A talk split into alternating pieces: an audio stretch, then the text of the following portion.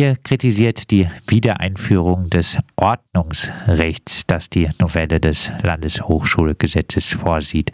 Was hat man sich äh, denn darunter vorzustellen? Ja, also ähm, das Ordnungsrecht gibt dem äh, Rektor die Möglichkeit, äh, bei Verstoß ähm, gegen diese, gegen dieses, äh, was da im Gesetz quasi steht, ähm, äh, sogar exmatrikuliert zu werden.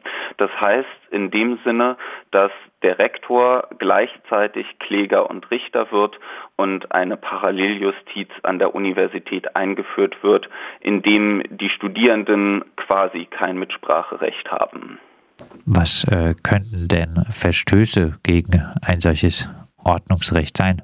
Ähm, zum Beispiel die Störung von äh, Gremiensitzungen, die Störung von Lehrveranstaltungen durch politischen Protest beispielsweise. Ähm, es sind auch noch andere ähm, äh, Sachen erwähnt, wie zum Beispiel Gewalt gegen Gegenstände, Personen.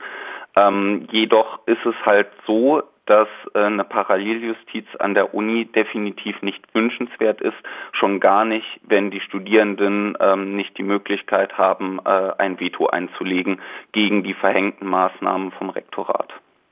Das heißt, äh, wenn ein Redner von der AfD zum Beispiel eingeladen ist, es an der Hochschule äh, zu einem gewissen Tumult äh, kommt, dann äh, könnten ähm, dort äh, Studierende, die sich zum Beispiel an einer Blockade äh, da äh, beteiligen, äh, sogar exmatrikuliert werden. Ja, sogar das. Und das tatsächlich dann ohne die Kontrolle der verfassten Studierendenschaft, beziehungsweise mit sehr wenig. Ähm, zurzeit ist da ja noch, ähm, sagen wir mal, ein wenig ähm, symbolisch nachgebessert worden, indem ein Gremium, das äh, nun befassen soll, ähm, solche Ordnungsrechtsverstöße, wo die Studierenden dann einen Vertreter hinschicken können, was wie generell an der Hochschule äh, und in der Gremienarbeit halt so ist. Wir sind die größte Statusgruppe an der Universität und wir haben äh, eingeräumt quasi das, das geringste Mitspracherecht an der Hochschule. Und ähm, gerade wenn es darum geht, äh, die, die, die äh, die, die freie Wahl quasi ähm, seines, seines Studiums und so weiter einzuschränken, die freie Berufswahl einzuschränken, ist äh, das natürlich einfach nicht hinnehmbar.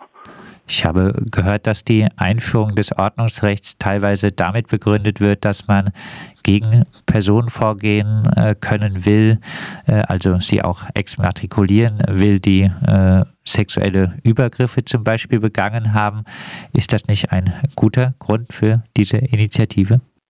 Ähm, grundsätzlich äh, ist es äh, ist es so, dass ähm, das natürlich zu befürworten ist, ähm, wenn man besser gegen sexuelle Übergriffe ähm, an der Hochschule vorgehen kann. Nur ähm, besteht halt immer noch die Gefahr, dass ähm, durch äh, beispielsweise eben auch politischer Protest dann ins Visier des Rektorats gerät und ähm, dieser dann quasi auch ähm, mit, mit massiven ähm, Exmatrikulierungen quasi belegt wird. Und äh, deswegen ähm, ist es eigentlich so, eine Paralleljustiz sollte es eigentlich nicht geben. Es, es sollte im Strafgesetzbuch sollte es bessere Maßnahmen geben. Es sollte ähm, mehr Handlungsspielraum da von den von den Behörden eingefordert werden, gesagt werden, okay, wir brauchen definitiv eine bessere Nachverfolgung von sexuellen Übergriffen, ganz klar. Und äh, ich glaube, die Studierenden sind auch die Letzten, wenn sie denn ähm, in genügendem Maße in diesem Gremium vertreten wären, die äh, sich dann dementsprechend dagegen stellen würden und sagen, ja, sexuelle Übergriffe, ähm, da verhängen wir jetzt keine Ordnungsrechtsmaßnahmen. Aber ähm, der, der, Punkt ist einfach der, dieses, dieses Ordnungsrecht ist gerade derartig schwammig formuliert und konzentriert zu viel Macht beim Rektorat, ähm, als dass man wirklich sagen könnte, ähm, das hilft dann letzten Endes auch den Studierenden, sondern das hilft im Prinzip nur dem Rektor und dem wird quasi die Entscheidungsmacht übertragen. Und naja, ähm, wir sind dem dann quasi auch äh, ein, ein bisschen ausgeliefert. Das ist halt die Gefahr dabei. Deswegen klar, man muss gegen ähm, sexuelle Übergriffe auch besser vorgehen können, aber ich sehe gerade in der Form, wie das Ordnungsrecht gerade formuliert ist, ähm, keine wirkliche Verbesserung für die Studierenden. Ebenfalls kritisiert ihr die geplante Einführung eines Verhüllungsverbots. Was bedeutet Verhüllungsverbot? Ja, ähm, also da ist es äh, tatsächlich so, ähm, der, der Paragraph dazu, der eingeführt werden soll, ähm, bietet den Dozierenden die Möglichkeit, vor den Prüfungen beispielsweise die ähm, Verhüllung, die ein, ein Mensch trägt, ähm, zu fordern, dass dieser Mensch die quasi ablegt zur Identität, Identifizierung der Person. Das ist, äh, scheint auch relevant, vor allen Dingen für Prüfungsrechtsverhältnisse. Allerdings räumt er dem mit diesem Paragraphen den Dozierenden auch die Möglichkeit ein, während Lehrveranstaltungen ähm, dieses, dieses, die Verhüllung quasi ähm, von Studierenden einzuschränken. Und das ist ein ziemlicher Einschnitt und Eingriff in die Religionsfreiheit von, äh, von einigen Menschen. Und gerade im Moment sind einfach noch gar keine wirklichen Anwendungsfälle von solchen Sachen, dass Studierende wirklich komplett verhüllt in die Universität gehen da. Und äh, das ist unserer Meinung nach schlichtweg Symbolpolitik. Heißt letztlich, äh, wird es äh, zwar die Formulierung umschifft, aber äh, in gewisser Weise ein äh, Kopftuchverbot mehr oder minder. Und ähm, da Dozierenden da äh, einfach die Möglichkeit gegeben wird, auch während Lehrveranstaltungen und nicht in diesen, allein in diesen kritischen Situationen, wo man wirklich die Identität, Identität eines Studierenden feststellen muss, diese Situationen gibt es ja auch, ähm, äh, sondern es wird eben darauf äh, verwiesen, dass zum Erfolg der Lehrveranstaltungen dies eben auch geschehen kann und zwar allein durch den Dozenten. Und ähm, das, das darf einfach nicht sein. Man darf die Religionsfreiheit nicht einfach einfach einschränken dürfen, ähm, äh, weil man meint, okay, die Lehrveranstaltung profitiert jetzt davon. Ich meine, wir leben in einer offenen Gesellschaft und ähm, wir sollten uns auch an den Universitäten eben ähm, mit dieser Offenheit auseinandersetzen. Ähm, und stattdessen wird dann eben äh, eingeführt, dass äh, Dozierende da gleich das Recht bekommen, ähm, jederzeit sagen zu können, nee, für den Erfolg meiner Lehrveranstaltung ist es wichtig, dass niemand eine Verhüllung trägt und alle irgendwie ein offenes Gesicht haben. Das geht einfach definitiv zu weit und ähm, ist viel zu heftiger Grundrechtseingriff. Steht äh, diese Verhüllung nicht äh, diesem angesprochenen offenen Klima an den Hochschulen tatsächlich entgegen? Ähm, nicht unbedingt, äh, weil eben die Religionsfreiheit auch ein sehr hohes Gut ist. Ja, ähm, das Deswegen, ich ähm, klar, man kann natürlich divers darüber diskutieren und sagen, ja, äh, natürlich die Offenheit ist ähm, ist ein bisschen ähm, ja äh, genau, aber äh, grundsätzlich kann ich doch nicht hingehen und Grundrechte von Menschen einfach einschränken, ja, ähm, mit der einzigen Begründung, dass es dem Erfolg von Lehrveranstaltungen dienen würde. Das ähm, geht meiner, meiner Ansicht nach einfach zu weit. Ich finde, da ist es viel besser, wenn jemand verhüllt in eine Vorlesung kommt, dass man dann offen darüber diskutieren kann. Ja, warum dieser Mensch quasi jetzt diese, diese Form auch wählt.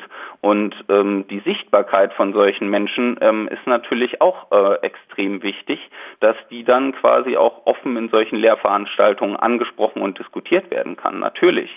Aber ein generelles Verbot, das dann der Dozierende aussprechen darf, das geht einfach zu weit.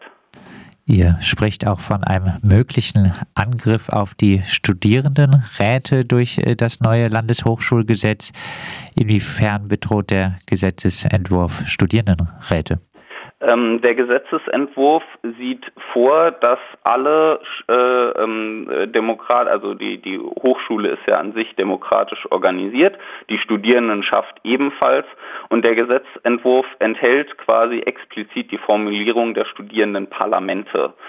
Und ähm, da ist es dann nur eben so, es gibt in Baden-Württemberg verschiedenste Formen von demokratischer Selbstorganisation der ähm, Studierenden, unter anderem auch Studierendenräte.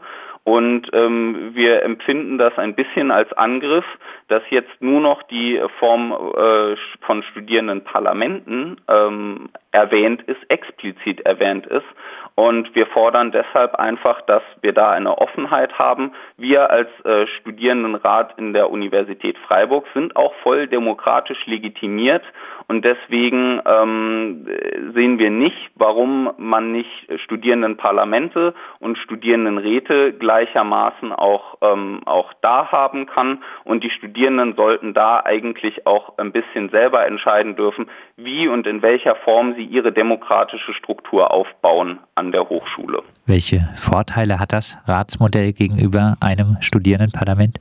Das Ratsmodell hat deswegen Vorteile, weil es extrem basisdemokratisch ist.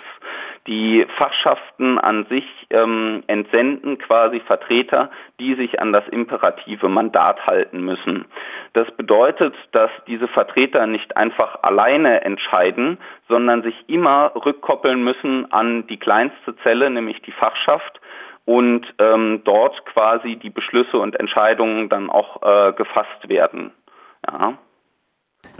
Ein äh, weiterer Kritikpunkt äh, sind Studiengebühren. Äh, was ist äh, hierbei die Problematik im neuen Landeshochschulgesetz? Das Landeshochschulgesetz geht hauptsächlich auf Zweitstudiengebühren ein und dabei ist extrem problematisch, dass ähm, sich Lebenswege heutzutage relativ schnell auch verändern können. Es kommt ja häufiger vor, dass man mal den Job wechselt und es kommt häufiger vor, dass Menschen sich auch überlegen, Mensch, jetzt habe ich ein Studium abgeschlossen, aber ich würde ganz gern einfach noch ein, noch ein, noch ein zweites Studium irgendwie dranhängen. Und diese Studiengebühren, vor allen Dingen diese Zweitstudiengebühren, werden jetzt in dem LHG festgeschrieben. Und sobald sie das sind, wird es auch relativ relativ schwierig, die da wieder rauszubekommen. Und grundsätzlich lehnt die gesamte Studierendenschaft der Universität Freiburg Studiengebühren generell ab. Das ist ein Grundsatzbeschluss, den der Studierendenrat hier in der Universität Freiburg auch getroffen hat. Einfach deswegen, weil es Bildungsungerechtigkeit weiter fördert und äh, die Menschen, die ein Zweitstudium aufnehmen wollen, sich gerne weiterbilden wollen, ähm, dann anhand ihres Geldbeutels sortiert werden, ob sie das nun können oder eben auch nicht. Bisher betroffen von äh, Studierendengebühren sind äh, auch äh, besonders ausländische Studierende aus Nicht-EU-Ländern. Gab es denn schon eine Reaktion von Wissenschaftsministerin Theresia Bauer auf eure Kritik? Von Theresia Bauer ähm, direkt haben wir bisher ähm, noch nichts äh, bekommen. Dann äh, abschließend einfach nochmal ein Aufruf, äh, warum sich am Aktionstag zur anstehenden Novellierung des Landeshochschulgesetzes heute beteiligen. Äh, einfach deswegen, weil es wichtig ist, ähm, über diese Punkte auf jeden Fall ins Gespräch zu kommen, darüber aufzuklären, sein Statement abzugeben und ähm, ja, genau, äh, seine Meinung dort auch kundzutun und den Politikern eben zu sagen, hey, wir, wir kritisieren diese Sachen, bitte ändert das, bitte geht in Diskurs mit uns und ähm, äh, lasst uns gemeinsam eine, eine, eine Regelung und eine Neuformulierung des Landeshochschulgesetzes so finden, dass sie für alle ähm, Statusgruppen an der Universität eben auch passt. Das sagt Johannes Runke von der DGB Hochschulgruppe an der Uni Freiburg. Wir haben mit ihm über die Kritik am Gesetzesentwurf für ein neues Landeshochschulgesetz in Baden-Württemberg gesprochen. Unter anderem soll das Ordnungsrecht an Hochschulen eingeführt werden, was auch bei politisch aktiven Studierenden schnell äh, zur Exmatrikulation führen könnte. Heute um 12 Uhr findet in Freiburg eine Kundgebung auf dem Platz der alten Synagoge statt, organisiert von der Hochschulgruppe des DGB, den Jusos Freiburg, der Juso Hochschulgruppe, dem SDS und äh, der Grünen Jugend Freiburg. Der Aktionstag soll im Netz mit dem Hashtag StudiCamper Corona begleitet werden.